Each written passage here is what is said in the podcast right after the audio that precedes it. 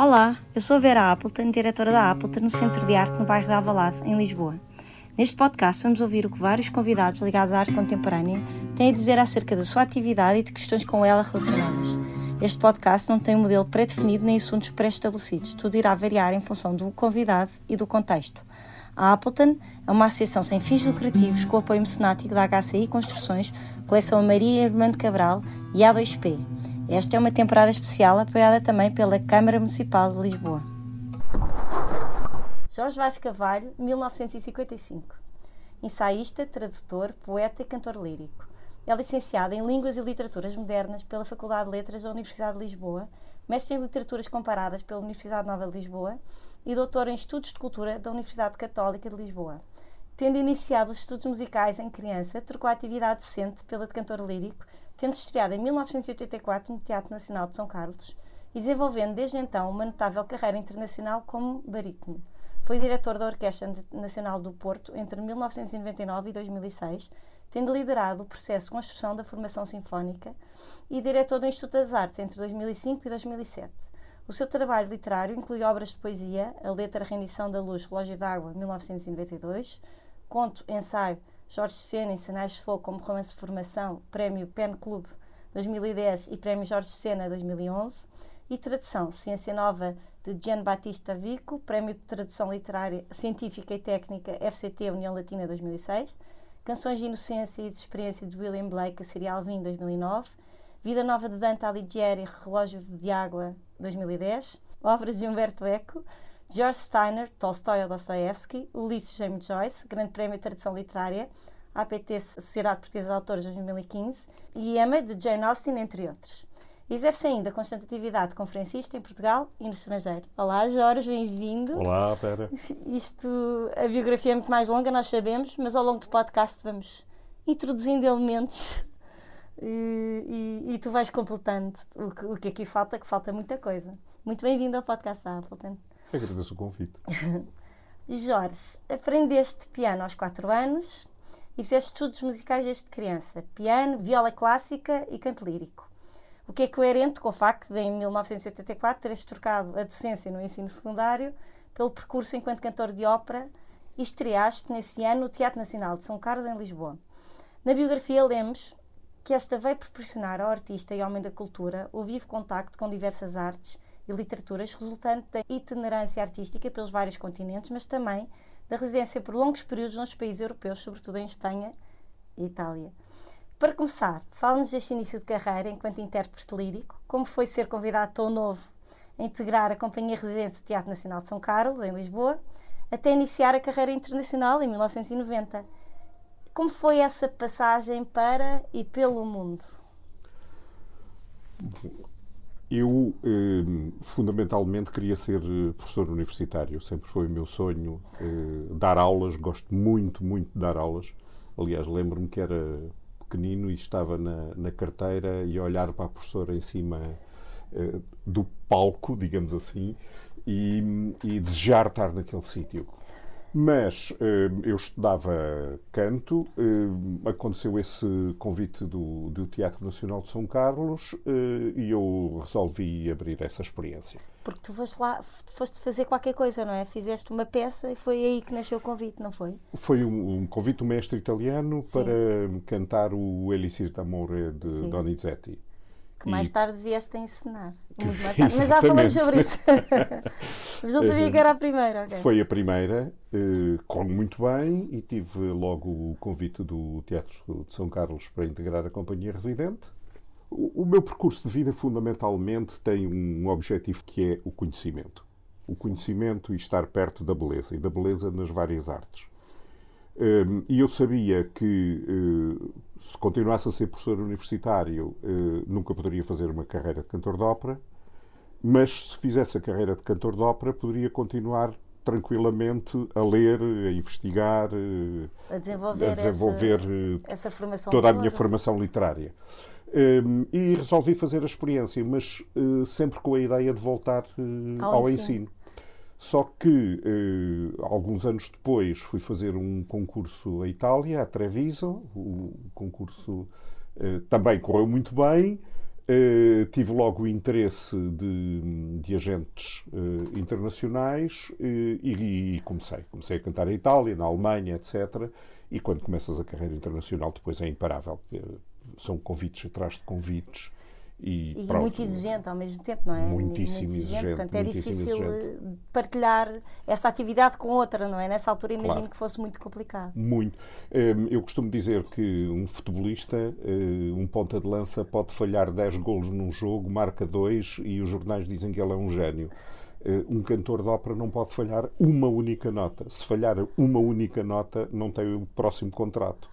Eh, é, assim é, tão exigente. é muito, muito, muito exigente. É uma carreira muito exigente e, sobretudo, nos grandes teatros, eh, qualquer falha seria absolutamente imperdoável. E, portanto, obriga a um tempo, o tempo, sem ser o tempo de estar para, para a própria ah, sim, a apresentação, um obriga o estudo todo antes, obriga sim, o ensaio, claro, obriga uma preparação A preparação uh, são pelo menos seis horas de estudo por dia, depois todo o tempo de ensaios, de preparação da ópera, tanto ensaios musicais como ensaios cénicos, eh, e depois Sim, estar lá no palco, lá, não é? Exato, exato.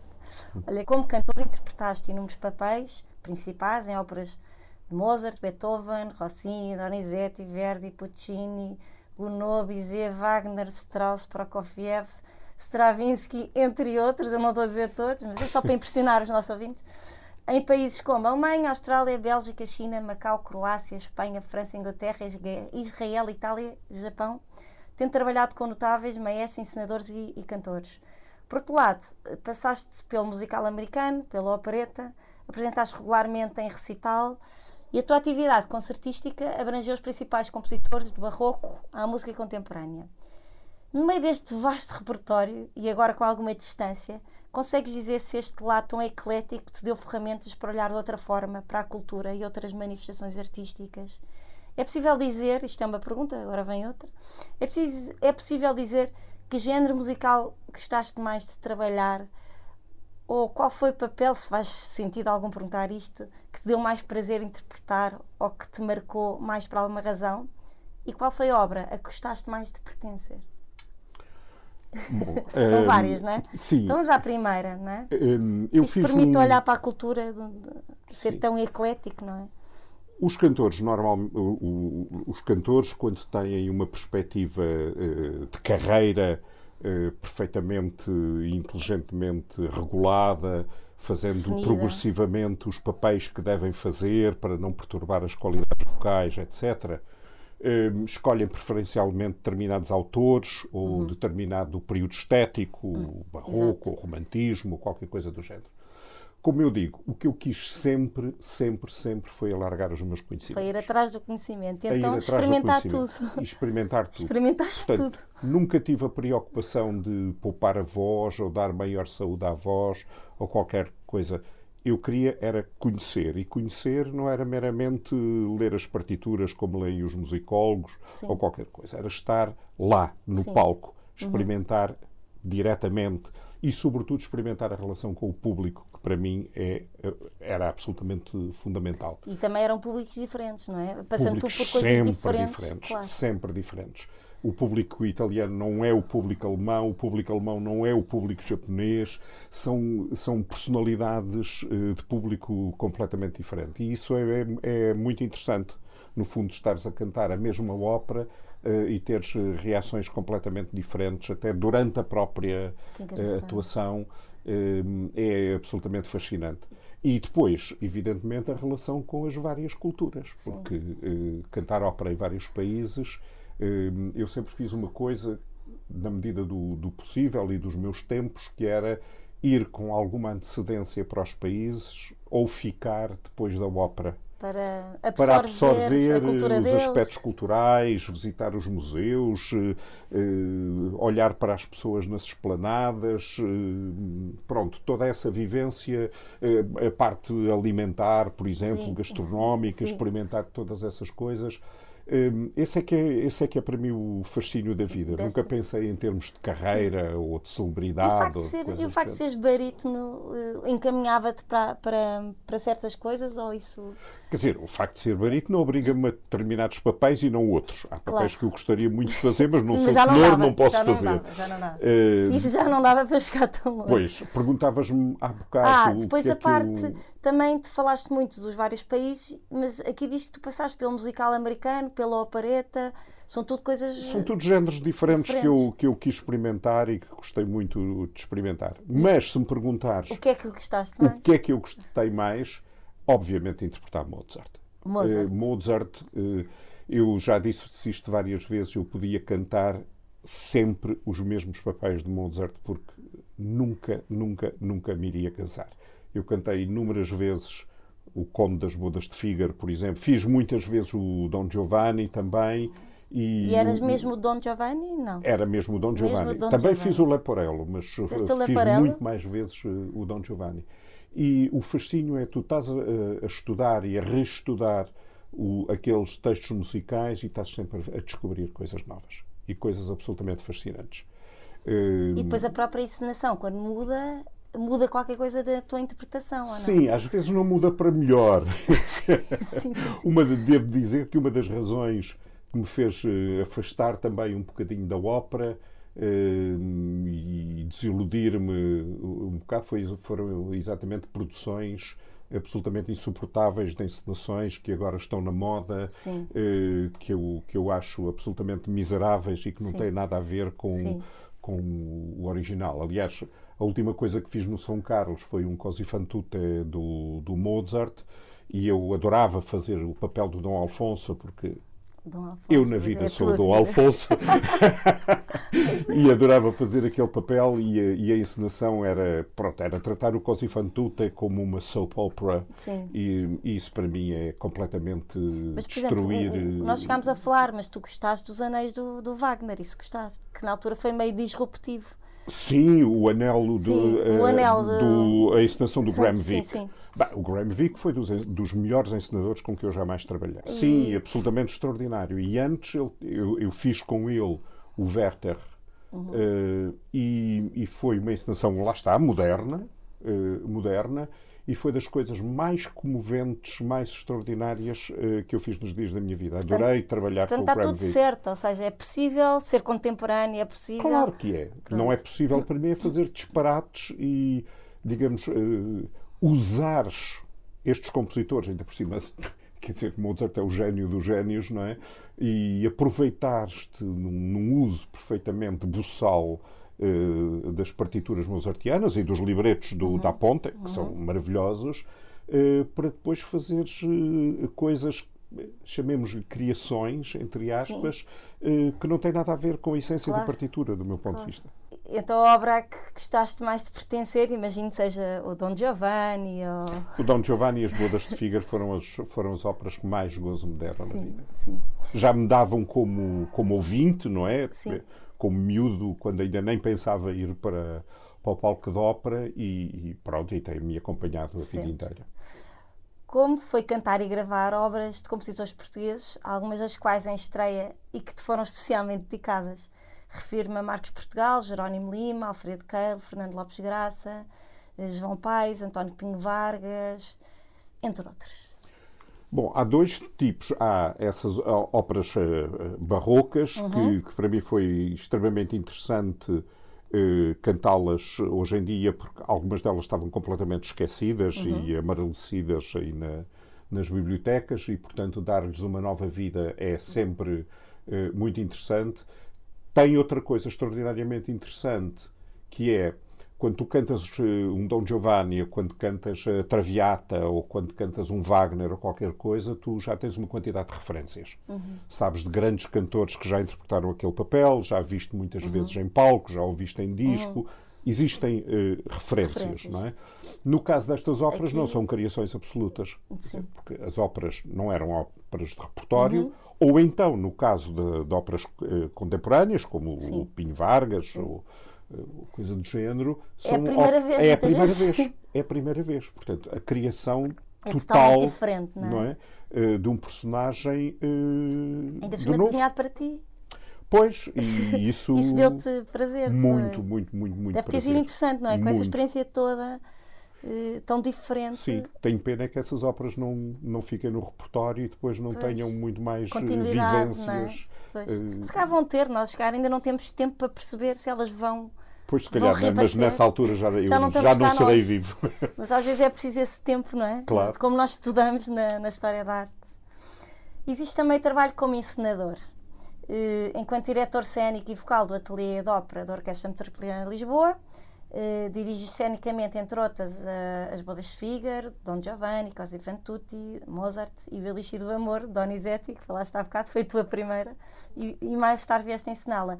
Mas o que o teu grande desafio terá sido ensinar óperas como La Bohème de Puccini ou Carmen Bizet no Coliseu do Porto, em 2003 2007. Quais os constrangimentos ou as vantagens quando se encena tendo um percurso tão rico como intérprete? É um processo de criação também? São variáveis que se complementam? Sim, são. Uh, pronto, lá está. A encenação é também um, um processo Já diferente um de conhecimento, isso, não é? Sim. Uh, e para mim, uh, para mim é, foram, foram experiências absolutamente fascinantes. Foram convites na altura do Circo Portuense de Ópera e digamos, transmitir aos cantores a minha visão dessas óperas, que muitas vezes é um privilégio, não é? É um privilégio, é um privilégio enorme. E sobretudo óperas que algumas vezes eu vi. Felizmente são dois casos de óperas em que eu não tenho nada contra as encenações que, que fiz ao longo da vida, pelo contrário, sempre foste gostando. Fui gostando. Um, outras obras, mas, vi, por exemplo, a última Carma do São Carlos era uma coisa abaixo de cão. Eu próprio, mas que nunca tinha feito isso na vida, pateei.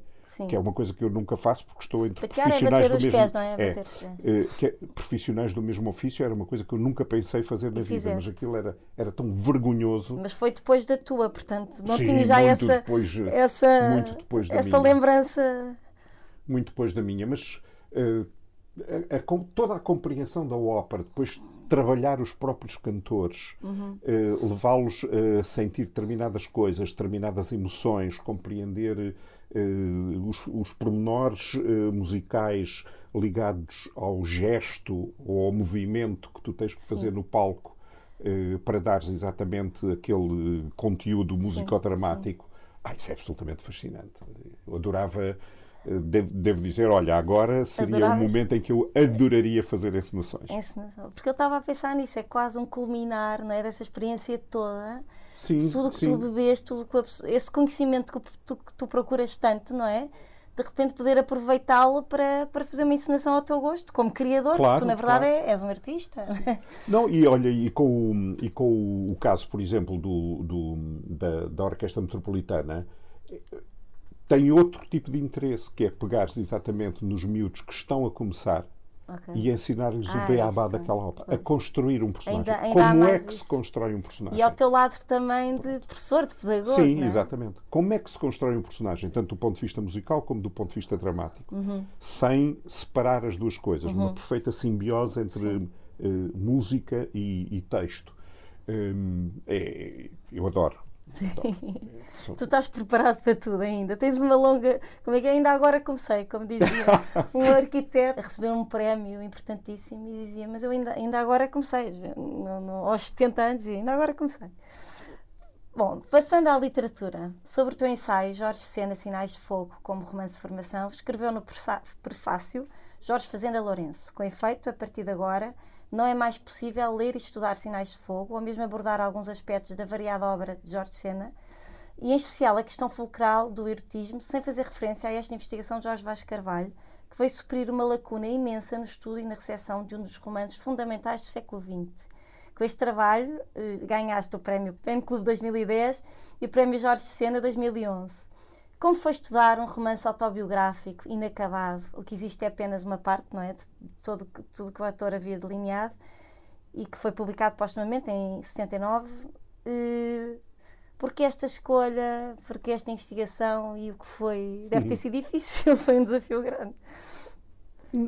Olha, aí eu não posso dizer que tenha sido difícil. Quer Não? dizer, eh, eu, por um lado, acho que estou talhado para essas coisas, para a investigação. Por outro lado, eu sabia que ia tratar hum, daquele que eu considero o maior romance português do século XX. Sim. Por isso é que eu te Juntamente quis com, os maias, juntamente com os maias, os maiores romances da história da, Sim. da- da nossa literatura. E, sobretudo, ter muita pena, olha, tenho muita pena ter sido o primeiro. É uma honra enorme, mas era uma honra que eu gostaria de não ter tido. De ser o primeiro a tratar numa tese de doutoramento eh, este romance, porque acho que é um romance que devia fazer parte do trabalho universitário normal, tanto de Quase professores como alunos. secundário, não é? Quase Exatamente. secundário. Hum, e, portanto, estar mergulhado num romance que eu eh, li logo eh, em 79, lembro-me perfeitamente, e que um fiquei absolutamente, absolutamente esmagado, porque o, romance esmaga-te. Esmaga-te a este ponto. Sabes que havia. eh, Eu, na altura, estava a escrever eu próprio um, um romance e aquilo foi de tal maneira esmagador que eu disse: Mas que é que depois disto, Como é que eu depois posso- disto, o- que é que eu tenho para dizer? Sim, não é? sim. Hum, bom, depois percebi que havia outras coisas para dizer, mas na Mas altura. naquele momento foi o. Portanto, mergulhar a fundo eh, nos sinais de fogo, eh, para Foi um mim não prazer. podia ser um, um E a prazer pessoa, maior. quando é um prazer, parece que é fácil, não é? E eu digo sempre isso aos meus alunos, eh, tanto nas dissertações de mestrado como nas teses de doutoramento. Se nós vamos demorar meses, anos, a tratar um determinado tema, um determinado autor, uma determinada obra, etc., tem que ser obras que nos dê gozo. Fazer trabalho burocrático em arte é a pior coisa que possa É existir. verdade, não é? é verdade. Borges, numa entrevista disseste: conceba a tradução como Jorge Sena afirmava. O tradutor deve escrever o texto que o escritor escreveria se o fizesse na nossa língua. Somos apenas humildes intermediários entre o autor e o leitor. A missão do tradutor é não existir, deixar transparecer na sua língua um texto escrito noutra. Eu acho linda esta, esta citação que tu fizeste. Hum, há dois trabalhos especialmente referidos na, de tradução. Uh, Pressupõe-se que pela maior exigência de base, não sei, a Divina Comédia de Dante, que, que Dante Alighieri, que, com António Mega Feira como diretor literário, julgo que lançado em 2021, espero não estar a dizer mal. Eh, Sim, Sim. E Ulisses James Joyce, laureado com o Grande Prémio de Tradução Literária, que já foi referido na biografia, SPA, no ano 2015. Mas temos também Jane Austen, Emma, George Steiner, Tolstói ou Dostoevsky. É impressionante a diversidade do que, do que foste traduzindo. No artigo do Jornal de Letras é dito que, quando começa a ler, sente muitas vezes o impulso de traduzir aquele texto que o inebria e encanta. Em cada tradução que assina, Jorge Vaz Carvalho procura não só respeitar a melodia da língua de partida, como imaginar como poderia ser um livro caso o autor o tivesse escrito em português. É sempre por afinidade com o original que se inicia um trabalho de tradução. Por outro lado, podemos de certa forma relacionar o papel do tradutor como o um intérprete de determinada melodia. Alguns dos trabalhos referidos foi especialmente marcante ou, ou compensador para ti? Bem, Várias dizer, perguntas na mesma, Tenho, tenho a sorte de.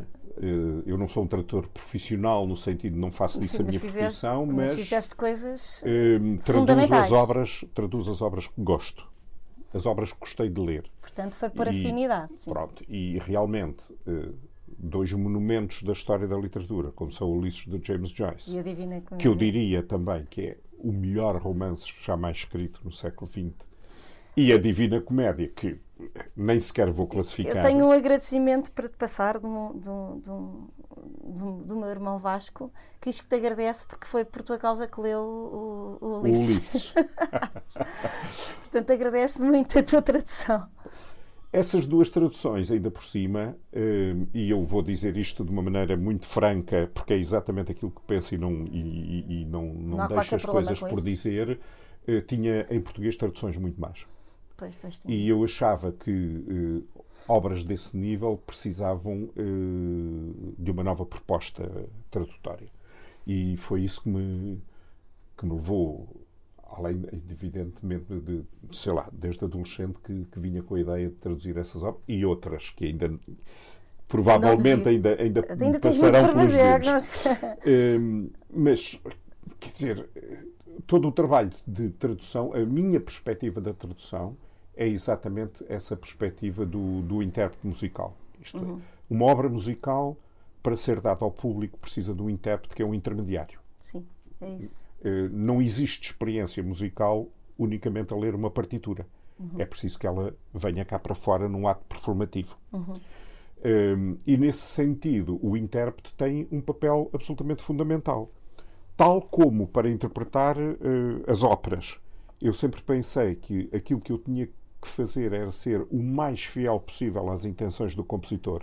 Uhum. Porque eu não me estou ali a servir, nunca tive a atitude do divo, da pessoa que vai para cima do palco para se autopromover, para se sobrepor ao autor. Não, pelo contrário. Quando nós estamos a tratar de autores, e de autores que foram génios da criação universal, quando estamos a falar de um Mozart, de um Verdi, de um Donizetti, de um Wagner, etc., dizer, estamos a falar dos píncaros da criação musical. Qualquer pretensão do intérprete a sobrepor-se a esta gente é de um ridículo atroz. Não é? E, portanto, a minha visão do intérprete musical sempre foi essa: servir o compositor. É exatamente a mesma coisa Sim. para a tradução. Quer dizer. Uh, as pessoas não têm outro remédio uh, para ler esses autores em português senão o trabalho do tradutor. O trabalho do tradutor é um trabalho de uma responsabilidade enorme. Uh, e, portanto, a primeira coisa que eu faço é estudar os autores do ponto de vista estilístico, ver quais são os processos estilísticos que eles usaram e depois usar exatamente os mesmos processos estilísticos na língua portuguesa. E é sempre possível porque temos uma língua extraordinariamente rica. rica. Não é? O contrário às vezes poderá ser mais difícil, porque é mais redutor. Imagino eu passar de um português para um inglês. Imagino eu. Pois, nunca experimentei, mas, mas eh, é isso. Porque passar é... de uma língua muito rica para uma língua mais simplificada. Sim. Não é? Sim, não mas sei. o inglês literário não é tão simplificado pois, assim. Sim, talvez, é? claro. Uh, no caso, eu acho sempre o trabalho do tradutor como um trabalho uh, serviçal. Uhum. Não tenho problemas nenhums em dizer isto. É um trabalho de alguém que está a servir um grau de autor. E quando estou a falar de James Joyce ou Dante, quer dizer, isto é mais que óbvio, não, não estou a dizer nenhuma originalidade. Logo, escolher coisas. Uh... Sim, porque acho que, uh, que faz falta à cultura uhum. portuguesa e mesmo que haja já traduções feitas, Primeiro, como já disse, acho que as traduções já existentes, que... tanto de um como do outro, que são muito más. Mas mesmo que fossem boas, uma língua valoriza-se tanto mais quanto mais traduções tiver das grandes obras da literatura universal. Quer dizer, é fundamental que haja 5, 6, 10 traduções do Hamlet do Shakespeare, agora para falando de obras que não obras traduzi, não é? Sim. Mas que são aquelas obras é? aquelas clássicos obras da literatura universal. É preciso que haja várias propostas tradutórias uhum. e que as pessoas possam comparar. Quer dizer, eu, por exemplo, quando, quando li os clássicos gregos ou, ou latinos eh, e pego, por exemplo, no que existe de traduções inglesas, existem N traduções inglesas, professores de Oxford, Cambridge, daqui, da lá, eh, americanos, etc. Não sei quê, e tu podes ler a mesma obra, sei lá, o Rei Édipo, Sim. não é? Em eh, 20 traduções diferentes do inglês. Portanto, traduzir uma vez é, uma determinada é obra é quase. muito redutor. Sim. É muito redutor. Porque tu enriqueces muito a língua portuguesa, eh, havendo sempre novas propostas. E quando o texto base é um texto daquele nível criativo, uhum. então ainda mais. Ainda mais.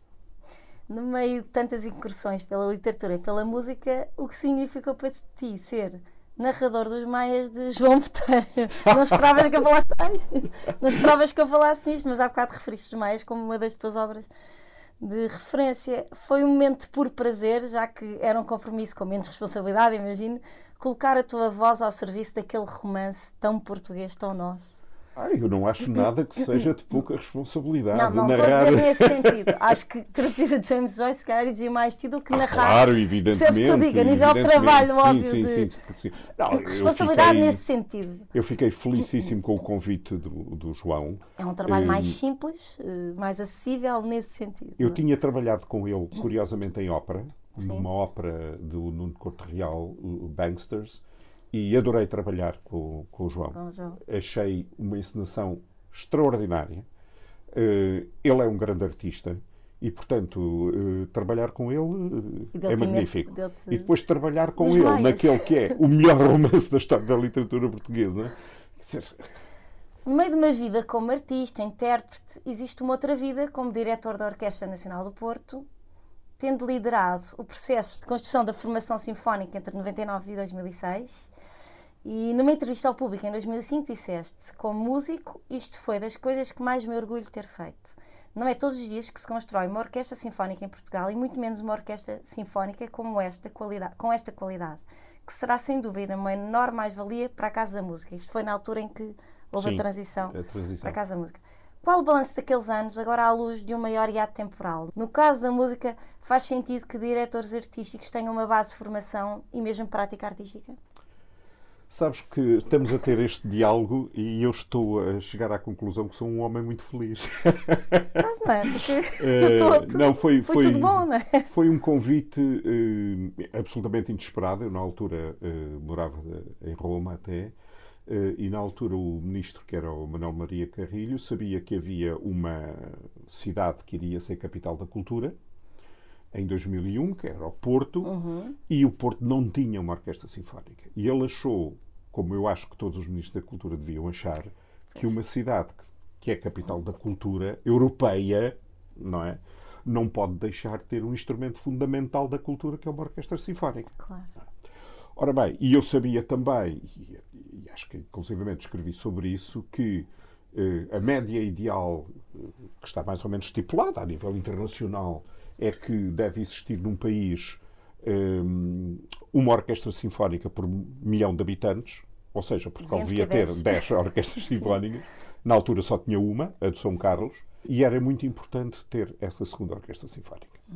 Porque, quando nós pensamos, e porquê construir uma, or- uma orquestra sinfónica? Bom, porque há uma quantidade enorme de repertório que é uma infelicidade o público de uma grande cidade não ter acesso. Claro. é? Porque uma pequena orquestra não pode tocar determinado tipo de repertório.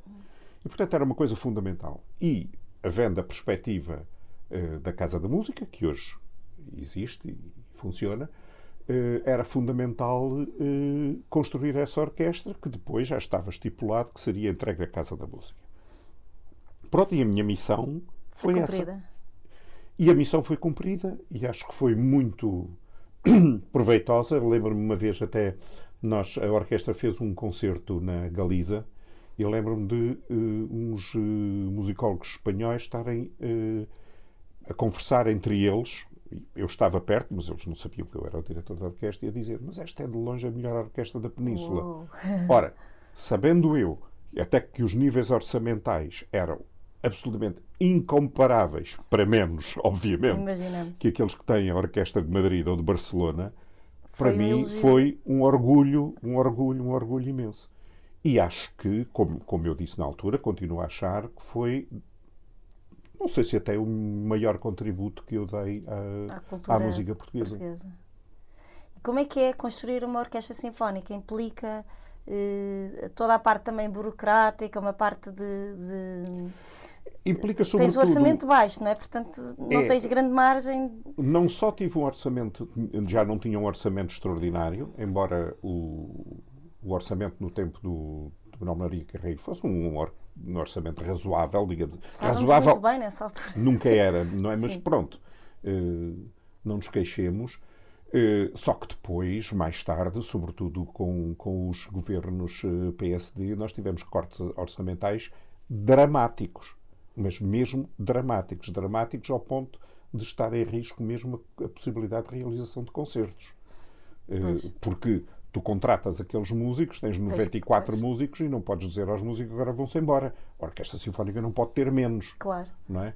E no fundo a Hum. Orquestra Sinfónica vive muito desse, dos, dos músicos, não é? Dos recursos humanos. Claro, é, é dos tudo. recursos humanos. Portanto, o primeiro trabalho foi fazer uma série de audições internacionais. Uhum.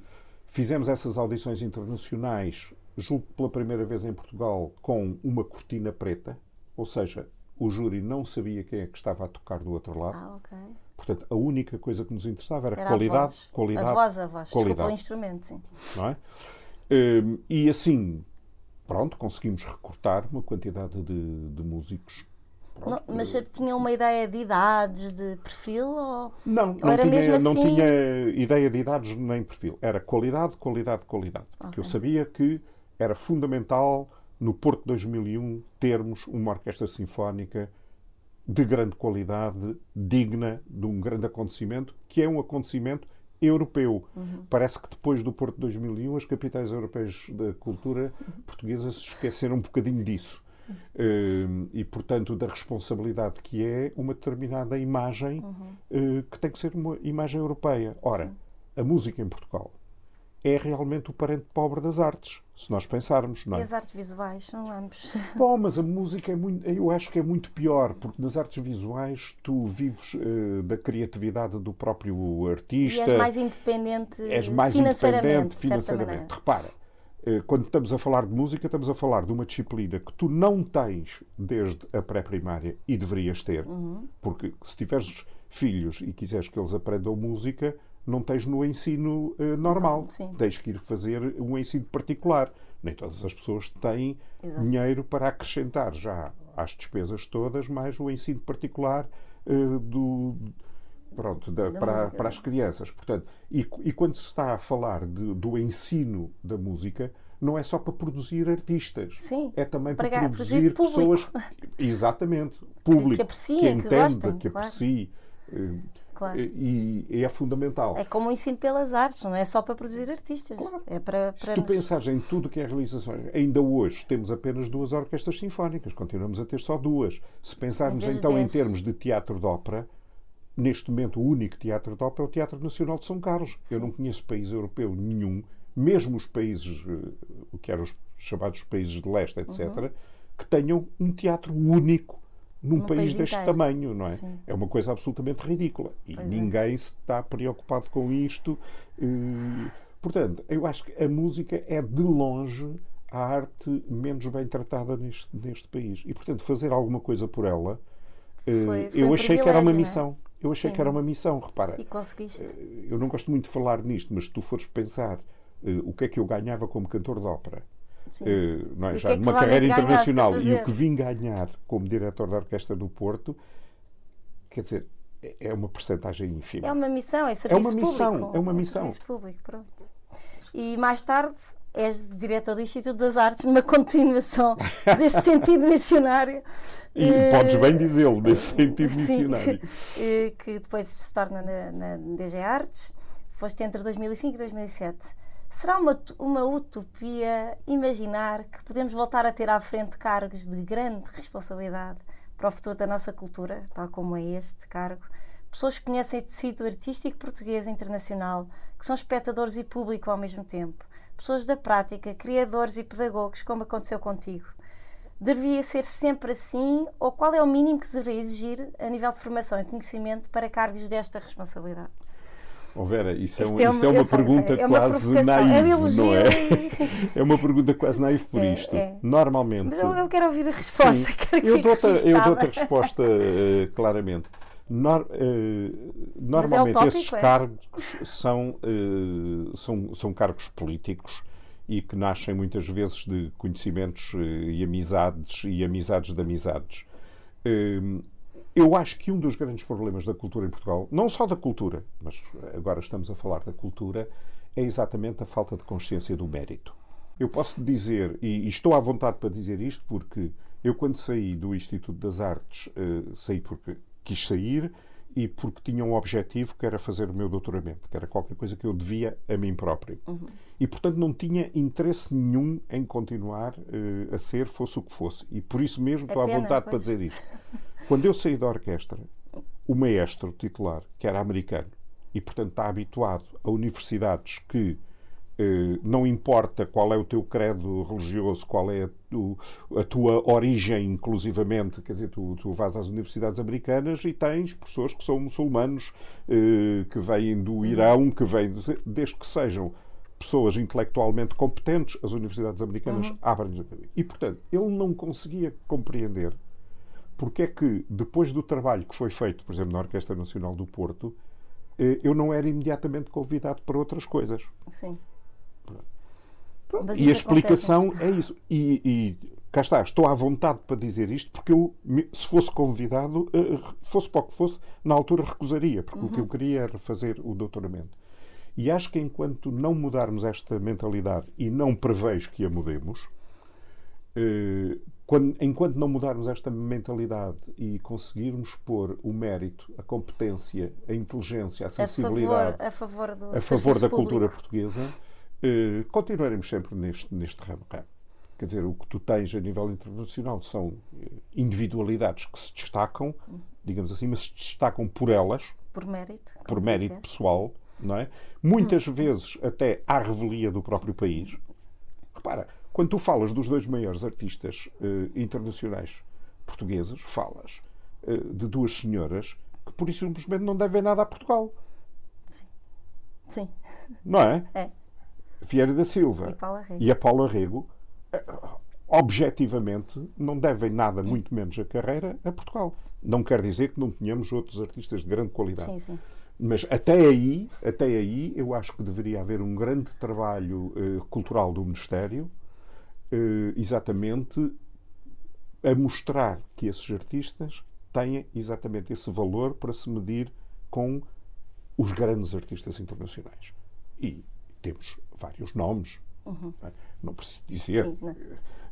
Então entraste nas artes visuais, eu vou entrar nas artes visuais. Tens uma ligação fortíssima uh, a esta, a esta forma de arte. Foste professor de estética, que pressupõe o olhar e conhecimento profundo da história da arte, mas és também um amante da arte contemporânea.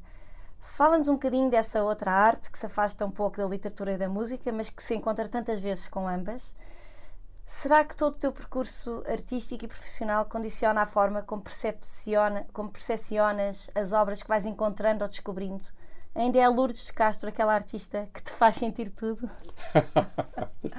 é uma das artistas, obviamente, que me faz sentir tudo. O Julião também. Mas eu lembro que falavas da Lourdes Castro com entusiasmo eu tenho vibrante. Um grande, eu tenho um entusiasmo enorme uh, com o trabalho dela. Com, com, o trabalho dela, sem dúvida nenhuma. Hum, lá está, eu, eu nunca, apesar de ser uma pessoa mais profundamente ligado uh, à arte renascentista, uhum. ao Renascimento, e à arte grega, sem dúvida Sim. nenhuma. Aliás, eu passo as minhas férias todas de verão na Grécia. É? Hum, as praias do Algarve são muito melhores que as praias ah, gregas, sem dúvida nenhuma. Só que tu, depois de saís da praia do Algarve, o que é que vais fazer? Não é? Eu saio da praia da Grécia, tenho um museu de arqueologia, tenho uma estação arqueológica, tenho.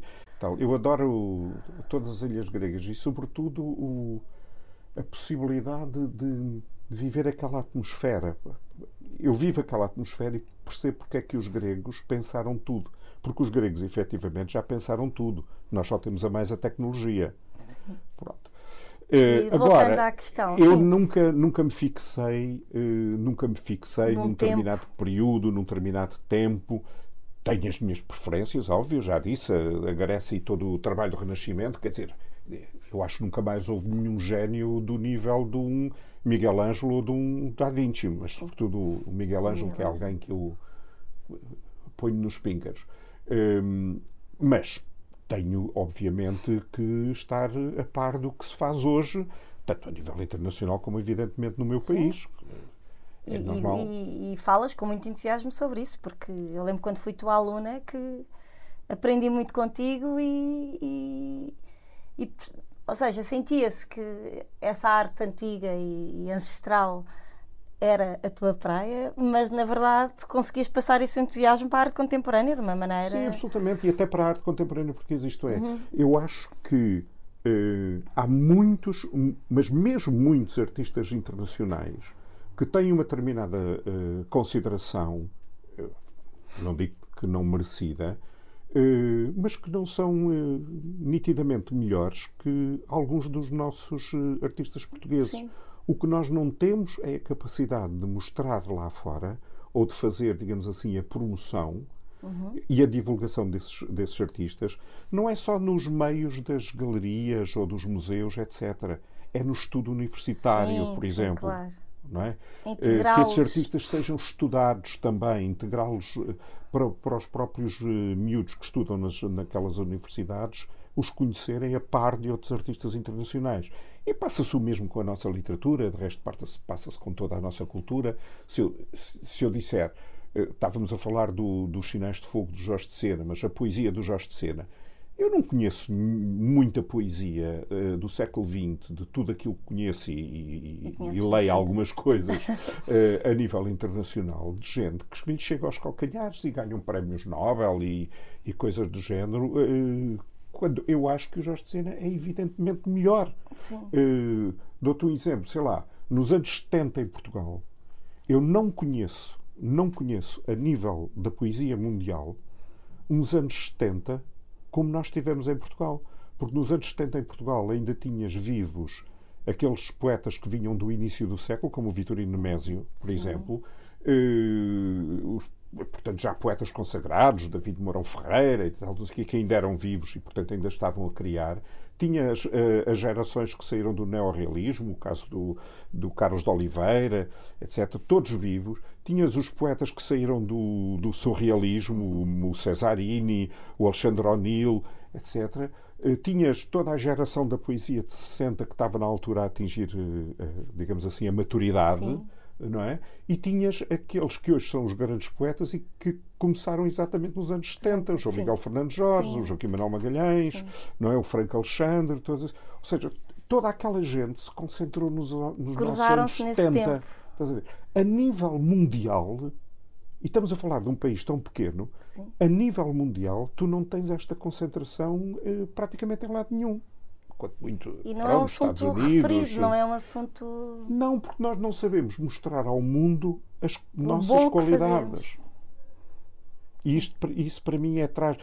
Bem, eu já nem falo de mostrar ao mundo. Neste momento já não consegues mostrar nem internamente. Os meus nem alunos, por exemplo, chegam à universidade sem terem lido coisíssima nenhuma. Pois, agora é? chegam. Pois. Isso é preocupante, sim. Bom, por fim, partindo do início, Vamos falar do ensino. Sim. Já viste? Eu, eu é, é, quase a última pergunta, mas foi engraçado. Tu no início disseste que isso era mesmo aquilo que estavas a fazer. Muito novo, sem licenciado, julgo com 22 anos. Começaste a dar aulas no ensino secundário. Ah, comecei hoje, antes antes dos 22? Eu comecei a dar aulas com 19 anos. Com 19 anos? Sim, porque eu faço anos em novembro. Sim. Comecei a dar aulas com 19 anos em. Era, já, era então, bacharel. Tinha aqui uma referência de datas mal. Eh, mal... Comecei a dar anos com 19, portanto, em Sim. outubro e fazia aos 20 em novembro. Pois, portanto, já era, era completamente uma coisa que tu era querias, era mesmo era o teu mundo. mundo. E tu dizes que, que olhavas para a professora e sonhavas com aquele palco, né? Depois vais para muitos outros palcos, mas aquele palco era especial. E, hum, muitos anos mais tarde, voltas à docência, a full time, pelo meio alguns masterclasses né? na área da música e da literatura, foste sendo convidado, claro que sim. Mas agora é professor, és professor da Faculdade de Ciências Humanas da Universidade Católica Portuguesa e és neste momento responsável por duas disciplinas, estudos de arte contemporânea e gestão cultural.